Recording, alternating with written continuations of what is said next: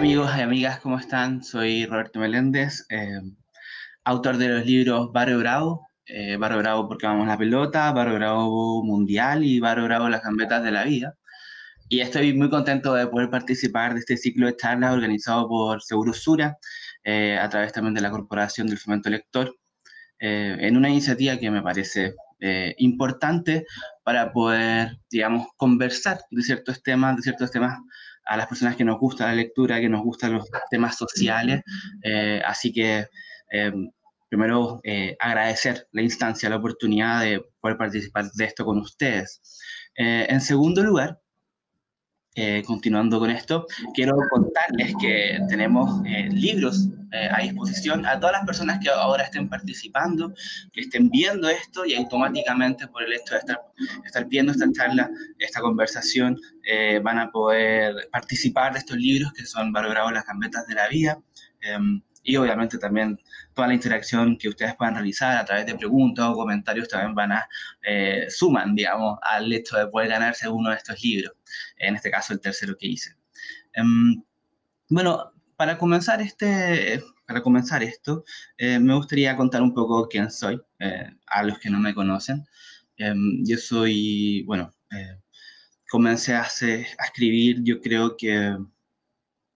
antes de comenzar a, precisamente a escribir. Yo creo que el ejercicio de escribir tiene que ver con el hecho de poder eh, representar mundos, eh, representar imágenes, eh, situaciones. Y yo siento que comencé con ese mundo a través, o sea, jugando a la pelota. creo que por eso también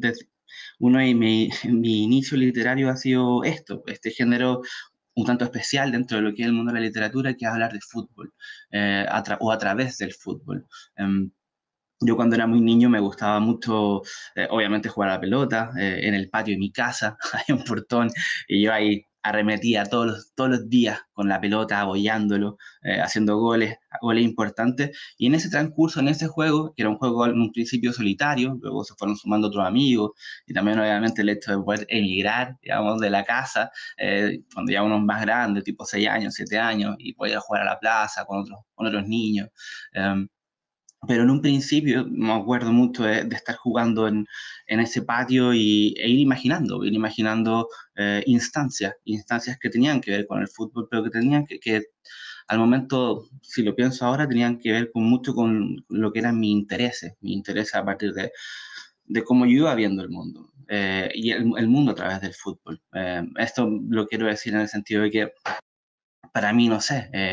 el año 90, por ejemplo, fue un año que me ilumina. Yo nací el año 1985 y el año 90 para el Mundial de Italia. Eh, descubro esto, descubro este universo de, de pero también, digamos, de, de lazos culturales que, que, me llamaron mucho la atención. O sea, cuando veo y, y descubro Camerún, ¿ah? y digo, bueno, ¿qué es Camerún? ¿Dónde está Camerún? ¿Dónde está situado? Y también el fútbol me, me empieza a ayudar a, me empieza a orientar a partir del mapa, eh, me empieza a orientar también a, a, ver cómo son los distintos pueblos, eh, y eso me parece fascinante, me parece fascinante cómo de una manera tan sencilla puedo empezar a descubrir el mundo en el que vivo. Eh, y luego también, como digo, tiene que ver mucho con, con las pulsiones, con las pasiones que uno tiene cuando es niño y que, y, que, permanecen constantes. y creo que el fútbol, de cierta manera, es una constante en ese sentido. Es un, un fenómeno que nos, que nos lleva generalmente a, a, a, no dejar de serlo, a no dejar de, de soñar, de ir más allá, de fantasear. Eh, y creo que, que ese es una, un componente elemental, si se quiere decir, de las personas que comenzamos a escribir, eh, eh, ver mundos eh, y, y, rodearlos a partir de, de, la realidad, pero también de la fantasía. Y yo eso lo hacía mucho con el fútbol. Eh, aparte que Chile eh, no participaba en, esa en esos momentos de, digamos, del fútbol competitivo. Eh, veníamos de, de, una suspensión por el caso de Roberto Rojas, el Maracanazo, el año 1989, y eso, digamos, eh, genera un, un, fuerte impacto en, en lo que es la relación, si se puede decir, pública del fútbol chileno eh, a nivel internacional. Eh, quedamos, digamos, siendo como una especie de paria, eh, sin poder participar para el campeonato mundial. no, no estábamos en los juegos de video, no estábamos en los juegos de Super Nintendo. éramos un país, digamos, inexistente. Y dentro de esa inexistencia, yo a partir de la imaginación, digamos, a partir de lo que iba pensando, y me imagino que muchos de ustedes también lo han hecho, lo siguen haciendo trataba de darle un mejor curso, un mejor destino a lo que eran los partidos de nuestra selección, incluso también de nuestro equipo en el concierto internacional. Eh, trataba de, armar marcos, instancias, eh, y no me quedaba simplemente en cómo se desarrollaba el partido, sino que trataba, trataba de darle un ambiente, un antes, un después. Eh, como, esos fueron los inicios de, digamos, de, yo diría de Barrio Bravo cuando era muy niño. Em, ese, ese soy yo, digamos, eh, en, en, mi lazo, digamos, curioso con el fútbol. Eh, también tengo otros, digamos, otras, otras, otros lugares de conexión. Eh, mis papás eran padres, mis papás estaban separados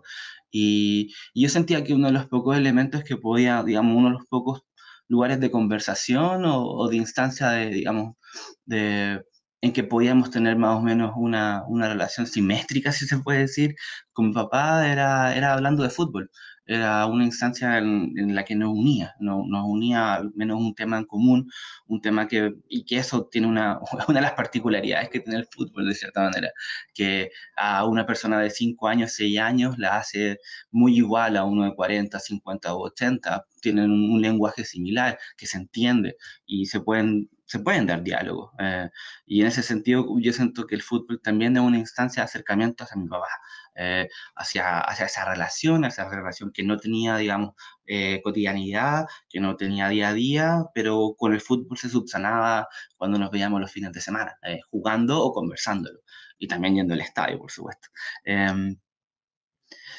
y, en, y, dentro, dentro de, digamos, de, de, lo mismo, yo fui un, un, activo jugador de fútbol durante mi época colegial, em,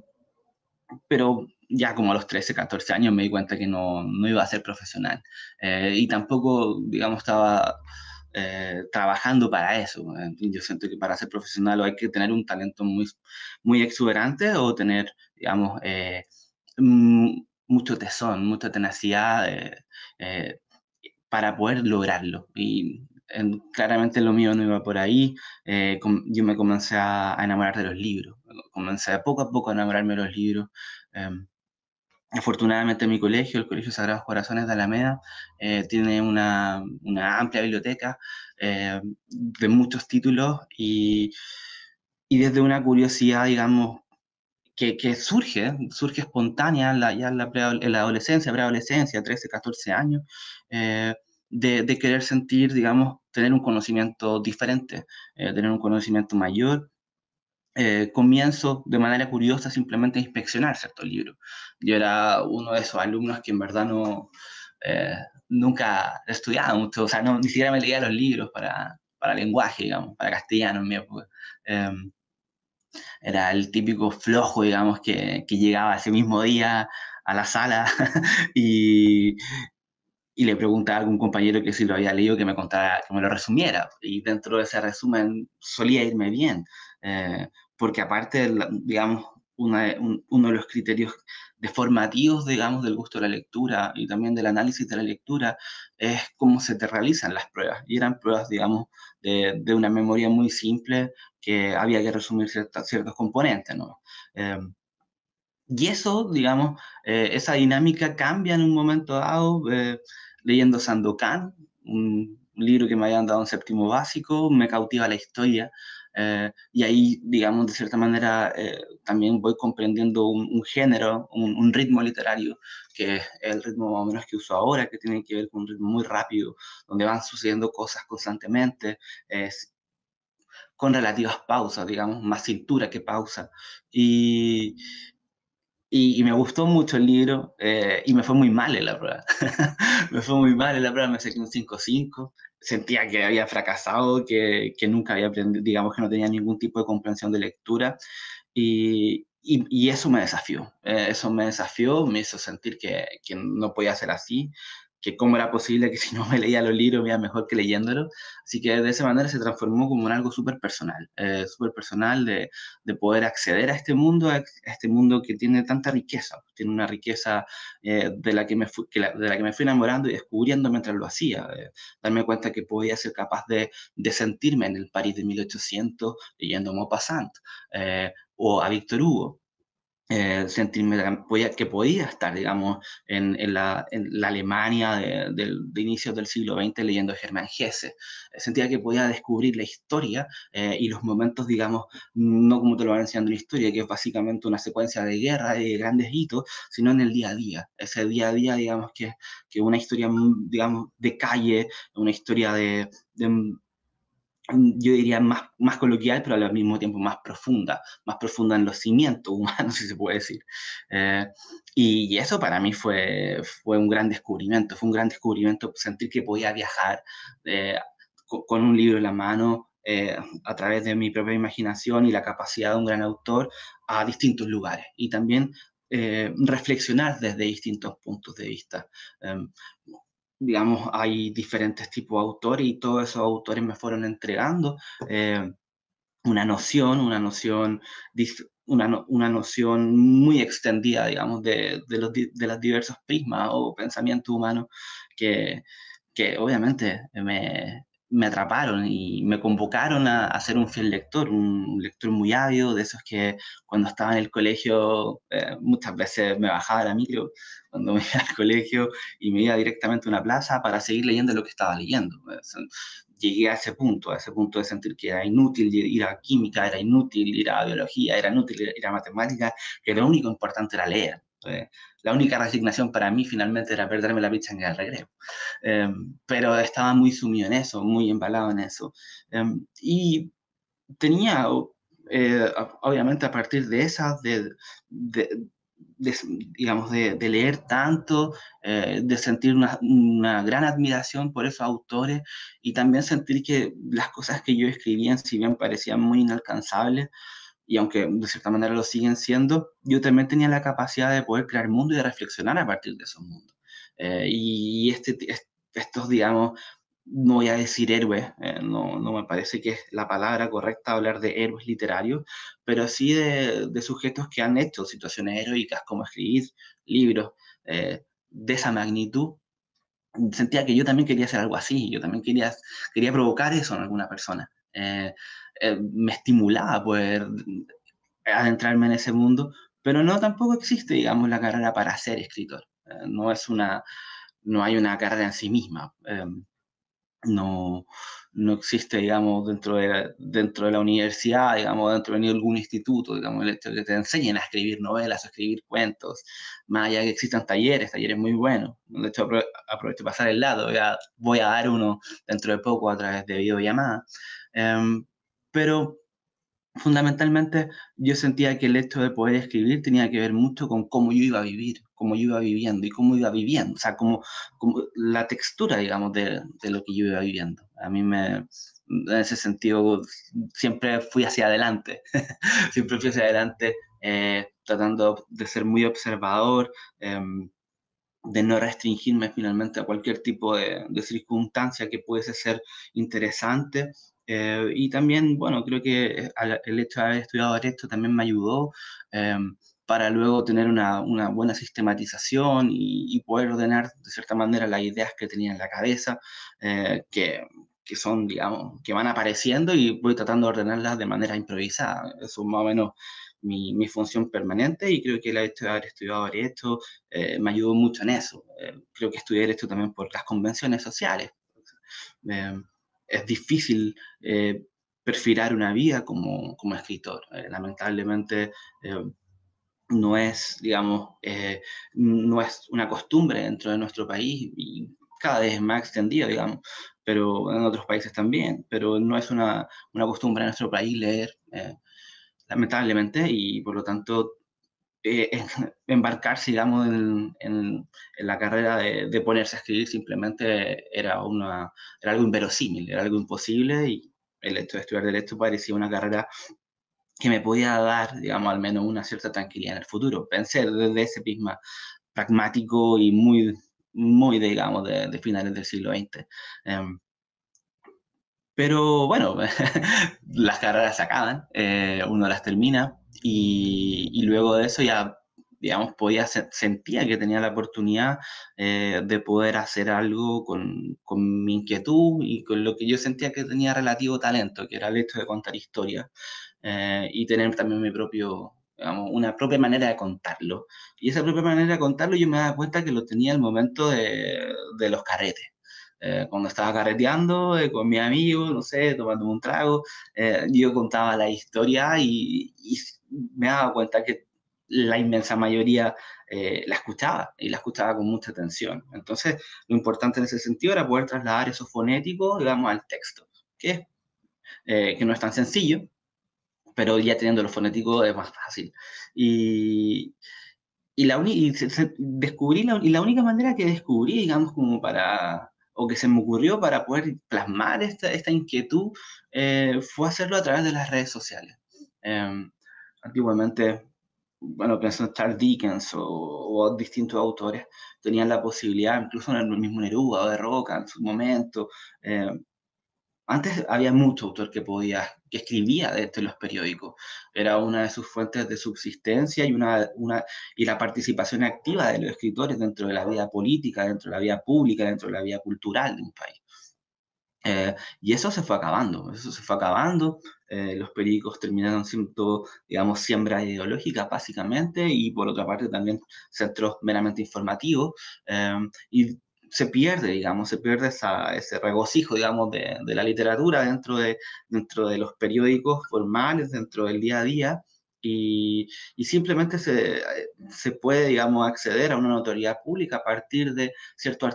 artículos periodísticos o bien eh, de libros. Y es un cambio que marca las redes sociales. Las redes sociales, de cierta manera, abren un espacio a mucha gente que considera que tiene el talento, o al menos quiere, tener, quiere darse a probar eh, frente a mucha gente para em, exponer lo que sabe hacer o lo que quiere hacer. Em, en mi caso, yo sentía que tenía eh, eh, la pasión, la pasión por, por hacerlo, la, la, pasión, el gusto por el, por el escribir, por buscar historias, por contarlas, por crearlas también, eh, y también por el fútbol, eh, porque el fútbol nunca lo dejé. O sea, el fútbol más allá del hecho de haber dejado de jugar eh, con, una, con una perspectiva, digamos, de futbolista profesional, siempre estuvo ahí y sigue estando. yo sigo jugando todos los martes, bueno, jugaba cuando el mundo era mundo, y y siempre ha estado presente, tanto como hincha, o como espectador, digamos, de los partidos del fútbol europeo. Em, siempre me ha gustado mucho, siempre ha estado, me llama mucho la atención el hecho de perseguir eso, eh, lo que va ocurriendo en el fútbol. Y, y siento que uní, uní esos dos mundos, eh, lo fui uniendo de una manera, digamos, no muy, digamos, no tenía muy claro hacia dónde iba a ir con el proyecto Barrio Grado, sí sabía que iba a escribir de fútbol desde una perspectiva diferente. ¿Y cuál, qué, cuál era la perspectiva diferente? Principalmente eh, tratar de descubrir a los personajes de los cuales se habla eh, en el fútbol, eh, descubrir su pasado, o, no necesariamente su pasado, sino su personalidad, y comencé desde ahí a, también a adentrarme a nuevos mundos, a, a, nuevos mundos que tienen que ver con, digamos, yo diría con el fútbol propiamente tal, que no tiene que ver con la industria, sino que tiene que ver con el juego, que tiene que ver con la expresión cultural del mismo. Eh, y, ahí también comienzo a escribir mucho de fútbol de barrio, eh, de personajes singulares que circulan a través del mundo de barrio. Y bueno, eh, así finalmente yo voy desarrollando una relación casi diaria de diferentes textos que tienen que ver con, con situaciones que voy creando, con, situaciones que voy observando, que me van contando, que quiero plasmarlas desde el mundo, digamos, del fútbol de, de la calle, si se puede decir, eh, y también el fútbol profesional, el fútbol industrial, que, que obviamente nos demanda a todos, eh, eh, a la gran mayoría de los futboleros, mucho interés y mucha atención. y desde esa perspectiva también se puede hacer un trabajo muy interesante. yo lo pienso en, en jugadores como, por ejemplo Alexis Sánchez o Arturo Vidal. que hoy en día se vuelven inalcanzables dentro de lo que eh, se podría considerar a lo que era antes. O sea, tú antes podías caminar, digamos, por, por el Paseo Humá y te encontrabas ahí con Leonel Sánchez o con Chamaco Valdés tomando un café y los saludaba y era, digamos, algo natural, una relación, digamos, de, de cuadras, si se quiere decir, si se puede decir. Em, en el caso de ahora no, en el caso de ahora son super figuras, son millonarios, y entonces eh, esa lejanía que, que solo, que, solo, digamos, disimula el éxito eh, y, el reconocimiento que se tiene por ello, pero esa lejanía, digamos, de contacto, de apreciación, eh, de, adquisición también, em, de, una, de la única manera que se puede, digamos, modificar y, y, volver a cierta raíz es descubrir que hay en esos personajes. Y también lo fui haciendo, o lo he ido haciendo. Eh, tratar de ver un poco la personalidad que hay detrás de cada uno de estos jugadores, no solamente los chilenos, por supuesto. Eh, de hecho, siento que uno de mis grandes textos tiene que ver con la vida de un jugador al que yo nunca vi, que se trata de Garrincha. Eh, y, eso también es una... tiene que ver con el, con el hecho de, de apoderarse, de cierta manera, de, de lo, digamos, de los de interpretar de la manera más fielmente eh, al personaje que uno va, del cual va a escribir. Em, yo siento, de hecho, que, y creo que, que, la escritura tiene que ver mucho con eso, el escritor tiene que ver mucho con, con una interpretación de ese personaje, un poco como un actor, un actor, un actor que trata de capturar su voz, trata de capturar eh, sus gustos, trata de capturar el, el, ambiente en el que se rodea, trata de capturar sus sentimientos. Eh, es como si yo estuviera escribiendo de Bielsa y, cuando estoy refiriéndome a su mujer, bueno, eh, debo sentir deseo o debo sentir un cierto temor o debo sentir finalmente lo que Bielsa puede estar experimentando frente a su mujer por una circunstancia determinada. Entonces, eso finalmente, e, esa condición humana eh, le va entregando de cierta manera, siento yo a través de Barrio Bravo, una, una perspectiva más global de lo que es el fútbol. ¿Por qué? Sí, vamos a, a, conversar de por qué el fútbol puede llegar a ser importante o por qué no lo es, eh, porque por supuesto una discusión muy válida. Eh, yo que considero que sí es una, una instancia cultural importante, eh, identitaria y completamente espontánea por su, digamos, por su facilidad de juego, porque no es necesario tener, digamos, grandes elementos para poder hacerlo y porque podemos jugar muchas personas en un deporte de fácil, digamos, entendimiento. Creo que es una manifestación constante eh, el fútbol de, de nuestro comportamiento, tanto nuestro comportamiento activo dentro de la sociedad, pero también como el que está más reprimido. Eh, la civilidad, digamos, eh, ha, ha comido gran parte de, de, nuestro, yo diría, nuestro delirio o nuestro, eh, nuestro instinto o nuestro lado más animal, nuestro, nuestro lado más salvaje, eh, que es un aspecto evolutivo que hemos tratado de simular, eh, pero que sigue estando, sigue estando presente. Y dentro de esa, dentro de esa presencia, en el fútbol recobra, digamos, una cierta legitimidad, una cierta legitimidad en cuanto a el, el exacerbar, digamos, el exacerbar o el exagerar, digamos, las pasiones, el, exacerbar el, eh, el algo, eh, esa instancia eh, que, que, nos conmueve o que nos, nos determina a, a sentir, digamos, algo, algo que va más allá de la simple sobrevivencia que algo que se está hablando con, con, mucha constancia hoy en día, producto de lo que estaba ocurriendo con la pandemia. Eh, esa figura de los extremos, esa figura de, de, qué es lo que sirve y qué es lo que no sirve, qué es lo que es realmente importante y qué es lo que no es realmente importante, desde un término súper fatalista, desde un término, digamos, desde lo que hace bien o lo que hace mal, digamos, lo que es indispensable y lo que es, no es indispensable. Y yo diría que esa es una manera simplemente de describir la sobrevivencia. Eh, y el fútbol no es parte de, de la sobrevivencia, tiene que, ver, eh, tiene que ver con otra condición, tiene que ver con el hecho del interés con la vida. Y, y eso creo que es un, algo que hay que defender, digamos, que, hay que, que se debe defender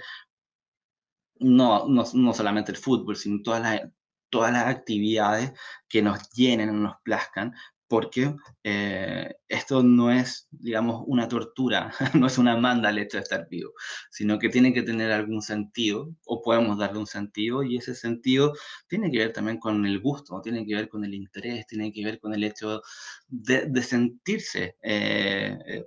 envuelto en esta existencia y no simplemente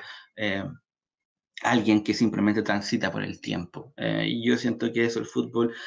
al menos incluso puede ser de manera artificial, eh, lo hace. Lo hace en 90 minutos, lo hace durante una campaña y el mayor testigo de eso son nuestras memorias, nuestras memorias emotivas. Eh, cuando miramos hacia atrás y, y, comprendemos finalmente que el año 90 fue tu primer mundial, en mi caso al menos, el año 94, eh, que yo decido en este caso, estaba, era scout y, y, decido salirme de scout porque los días sábados se jugaba fútbol, em, se jugaba mundiales y, y voy recordando un poco lo que era yo en esa época o cuando tenía siete, iba el Cucho Salvatierra al colegio en que yo estaba y, todos le van a dar la mano y yo no, yo no se la doy porque yo era de la U y él era de Colo Colo. O sea, situaciones como esas que yo digo ahora que, que son de, cierta manera absurdas, pero me hacen entender un poco cómo yo fui viviendo. Y creo que todos, de cierta manera, cuando miramos el fútbol nos vamos dando cuenta de cuán pendejos éramos o de cuán valientes fuimos. Eh, o de cuánto quisimos a los amigos con los que estuvimos en ese momento al lado. Eh,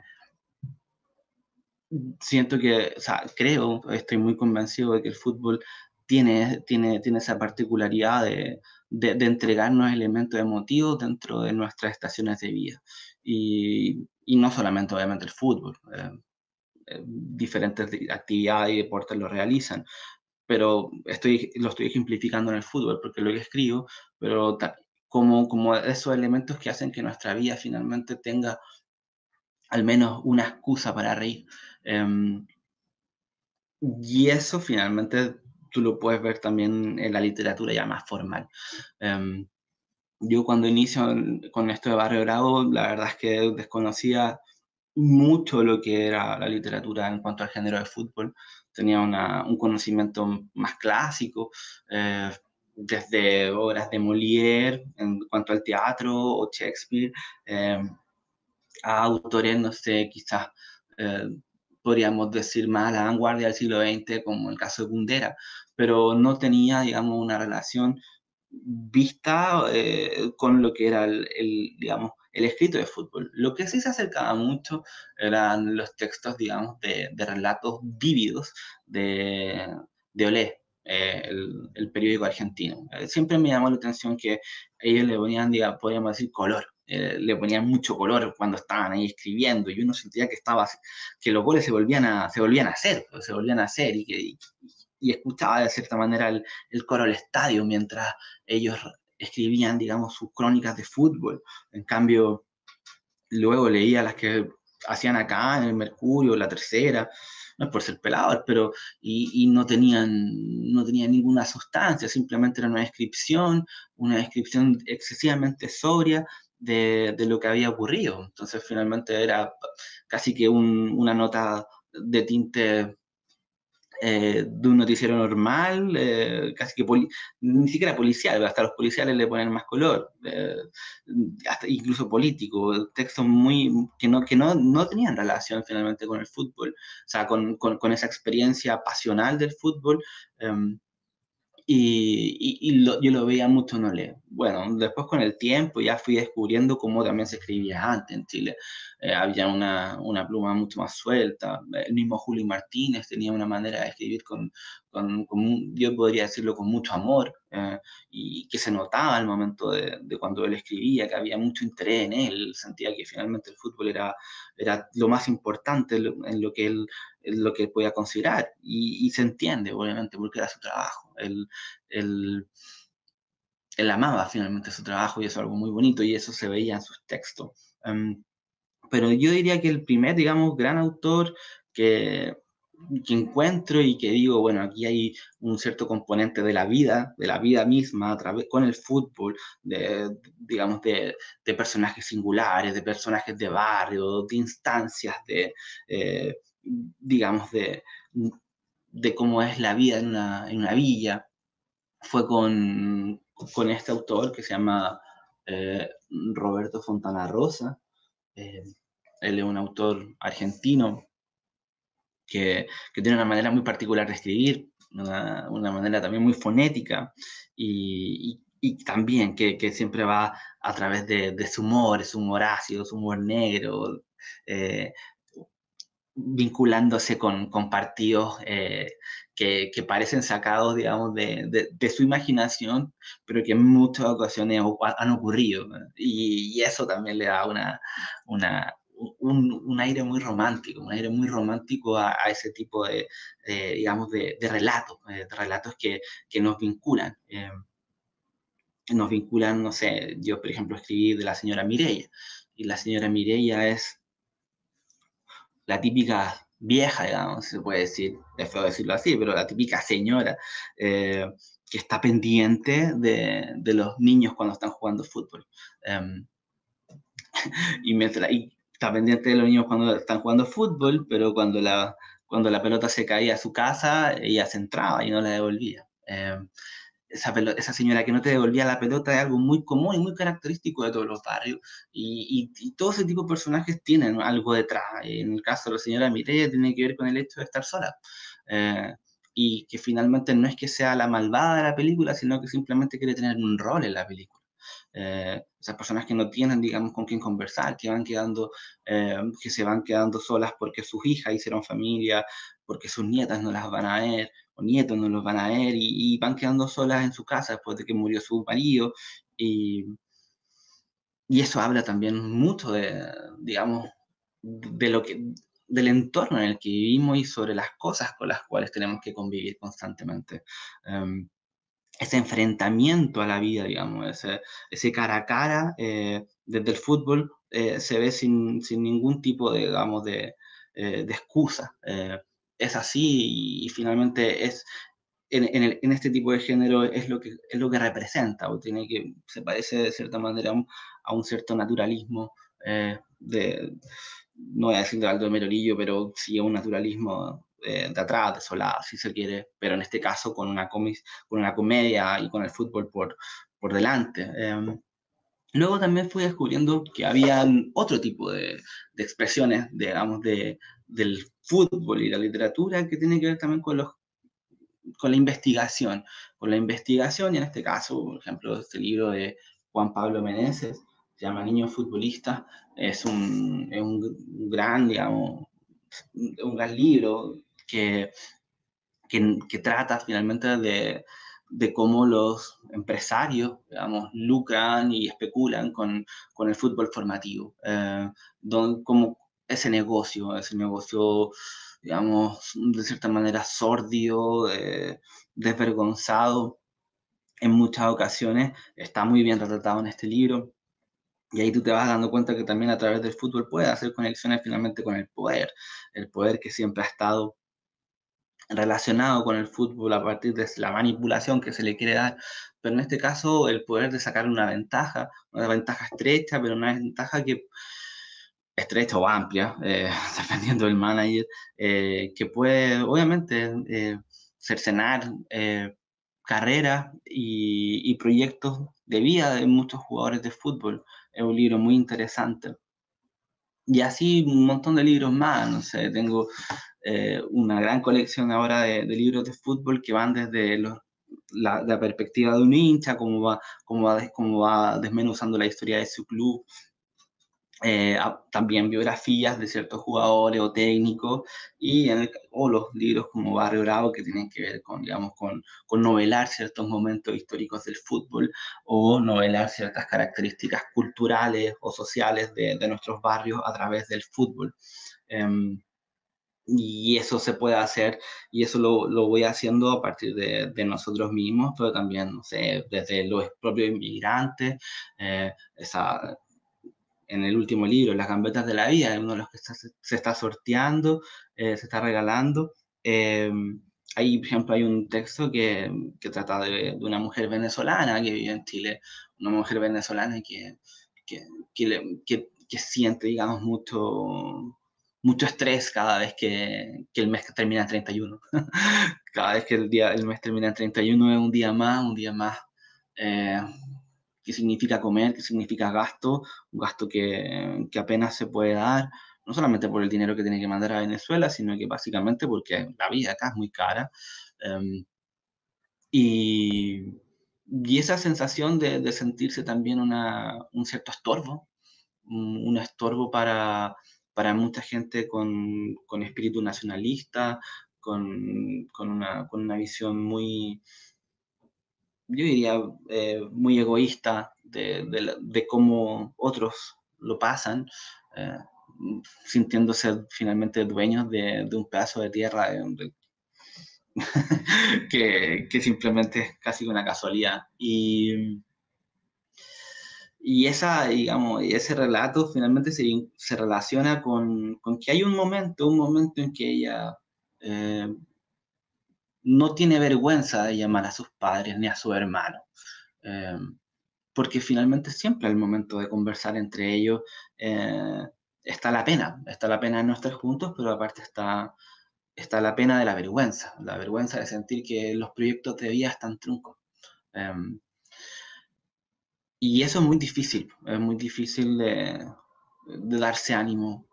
diariamente en, en, conversaciones forzadas y de cierta manera artificiales. Y el único momento, yo diría que, que, en este cuento, en el cuento de la venezolana, que se llama Deina es un sentimiento, el único momento de, de real eh, sinceridad en cuanto a y olvido, porque eso también tiene el fútbol, la posibilidad de neutralizar un poco los problemas ajenos, o sea, los problemas propios, eh, los problemas propios, darles como un, sentido ajeno por algunos momentos. Eh, era hablando de Reina Castellano, de una futbolista que jugaba en el fútbol universitario de, de Estados Unidos, seleccionada venezolana, eh, una futbolista brillante, yo creo que ella va a ser la mejor jugadora del mundo. Y era un, uno de los pocos momentos en que ellos podían sentir orgullo de, de su condición, eh, de su condición de, de venezolano. Eh,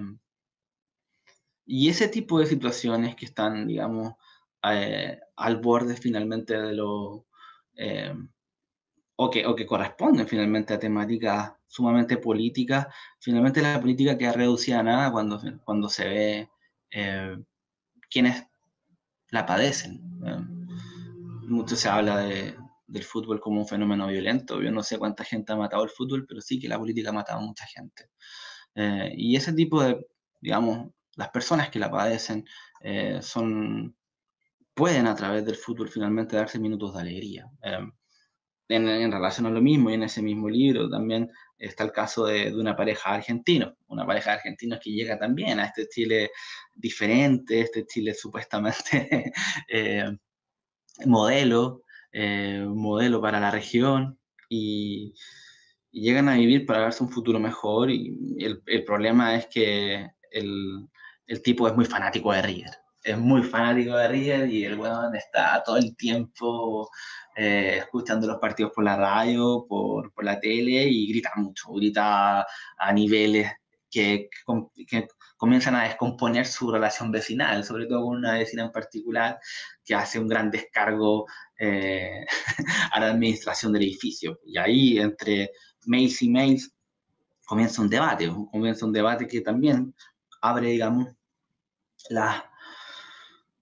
las distancias entre, entre este tipo y no su vecina, que eran claras, sino su señora, su señora que siente que, que, que la relación vio un proceso de descomposición y, y claro, eh, evidentemente cuando las,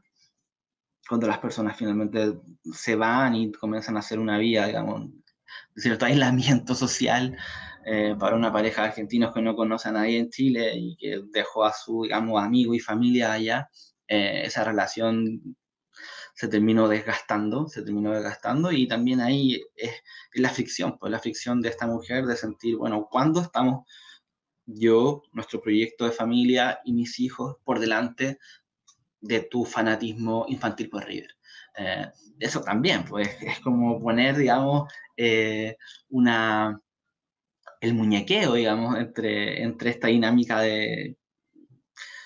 de amor por el fútbol, pero también sus consecuencias, su efecto y, y cuáles son eh, los, los, lugares donde, donde nos ponen en problema. Eh, y así sucesivamente, eh, desde historias de, de, digamos, futbolistas que no tenían ninguna, que al parecer no tenían ninguna posibilidad de llegar y terminan llegando, hasta la vida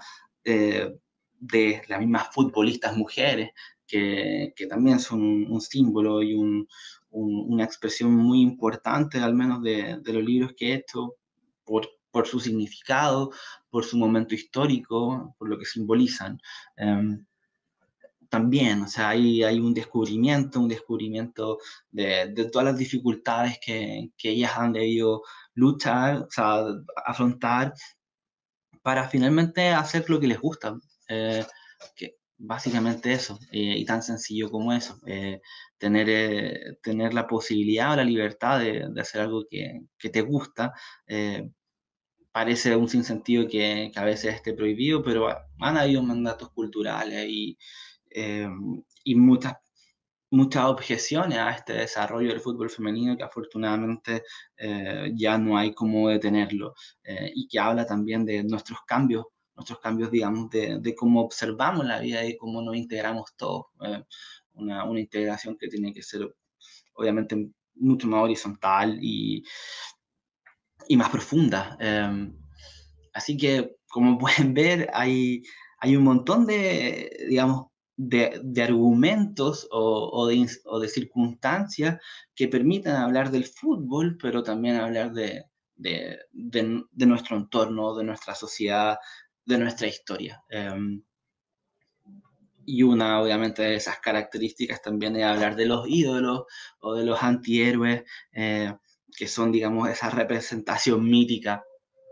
que siempre buscamos para poder entender un poco quiénes somos o cuáles son los valores que, que, que queremos, digamos, eh, asumir como propios. Y, y, en este caso también está, está el valor del esfuerzo, está el valor, digamos, de la resiliencia. Y, y de cierta manera también el, el, componente de, yo diría que muy fuerte de la amistad. Eh, creo que en el fútbol está, está, está, muy desarrollado eso, el hecho de, y creo que tiene que ver con, con la experiencia de muchos de nosotros, de, de sentir que es una excusa para ser amigos, una excusa para, para sentirse parte de, de un, digamos, de una comunidad eh, tanto hombres como actualmente también mujeres. Y eso también se expresa, se expresa en, en, historias como una historia de fútbol, que es de un equipo de, de cabros chicos, de, de Rinconada los Andes, que tienen que ir al sur. Y es una historia real.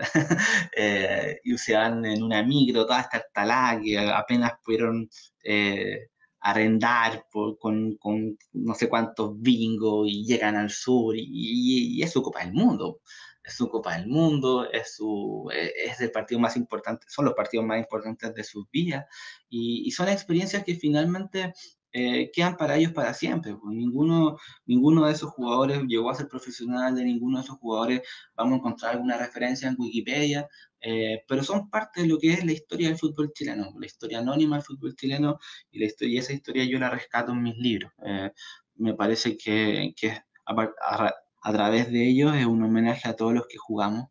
eh, a la pelota, que lo hacemos con gusto y que, y que nos damos cuenta que finalmente a través del fútbol